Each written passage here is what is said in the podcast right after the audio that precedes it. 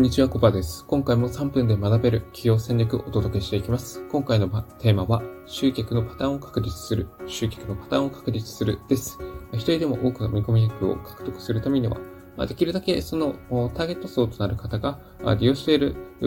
ところで行くってところですね。まあ、仮に SNS で集客する場合ですと、10代、20代の女の子にアプローチする場合は、インスタグラムとか、で、20代、30代の男性にアプローチするのであれば、ツイッターとか、で、4、50代の男女にアプローチするのであれば、Facebook とかいう感じで、えその見込み客になる方がよく利用するサイトに、えアプローチすることが大切です。まあ、なんですけど、これはあくまで一例であって、まあ、10代、20代の女の子は、まあ、インスタグラムの他にも、まあ、Twitter とか、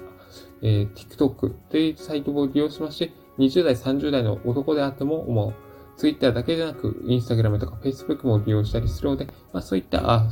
サイトにも、まあ、うん、ちゃんと情報発信することが求められます。まあ、あなたの商品サービスを利用するお客様の属性をまず、うん、知るというとこがポイントになってきます。まああ、よく利用するサイトがあれば、そこに集中的にまずは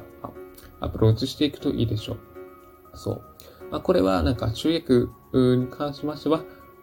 オンラインだけじゃなくて、まあ、オフラインでも言えることなんですね。オフラインの場合ですと、例えば、あアニメオタクの方を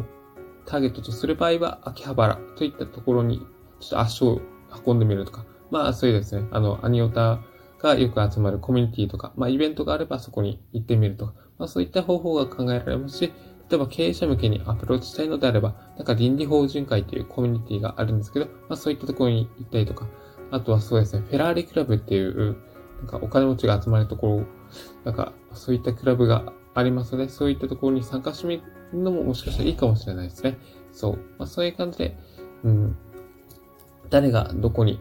いるのかとか、で、そういった方々にどういったアプローチしていくのかっていうのをきちんと考えていく必要があります。で、うん、主劇のパターンって、あの、今回のテーマあるんですけど、パターンは本当シンプルなんですね。まあ、それが出会う、そして仲良くなる、そして検討する、買うっていう流れです。そう。まずは出会う。出会わないと仲良くなることもできないわけですね。そう。まずはイベントとか、あの、コミュニティに顔を出してみて、そして実際話してみて、そして仲良くなる。で、そういう仲を深めていく中で、あなたの商品サービスがあれば、それを打ち出してみるっていう。これどうですか？こういった商品サービス取り扱ってるんだけど、どうですか？っていうふうに感じで聞いてみる。で、えー、それ前のめりになって聞いてくれるようであれば、うん、なんか、まあ、これぐらいの価格で提供しようと思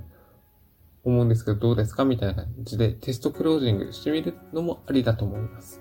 で、まあ、そのためには、まずは仲良くなって信頼関係を築いておく必要がありますので、えー、まあ、それは会話をきちんと大切にしていきたいところですね。で、これがオンラインの場合であれば、まずは、まあ、そうですね、出会うの段階ですと、あなたが情報配信するってところです。そう毎日情報発信することが大切です。で、あの、日々の気づきだとか、あ、あなたのビジネスの成果とか、何でもいいんですけど、できるだけその見込み客の方が、あもう、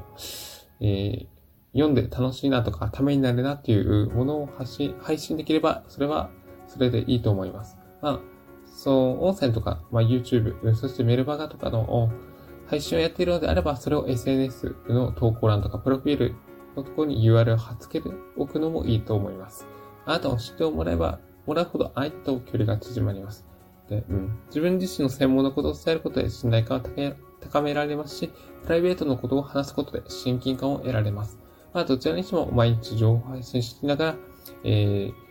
見込み低くとなる読者との距離を縮めてもらえればなと思います。まあ、毎日情報配信することで、いつどこで何が起きるかわかりませんので、まあ、あの、何が起きるかわからないことをドキドキワクワク、そして楽しみながらやってもらいたいなと思います。そんな感じで、えー、今回のテーマは終わりにしたいと思います。今回のテーマは集客のパターンを確立する、集客のパターンを確立するでした。ここまでご清聴いただき、ありがとうございました。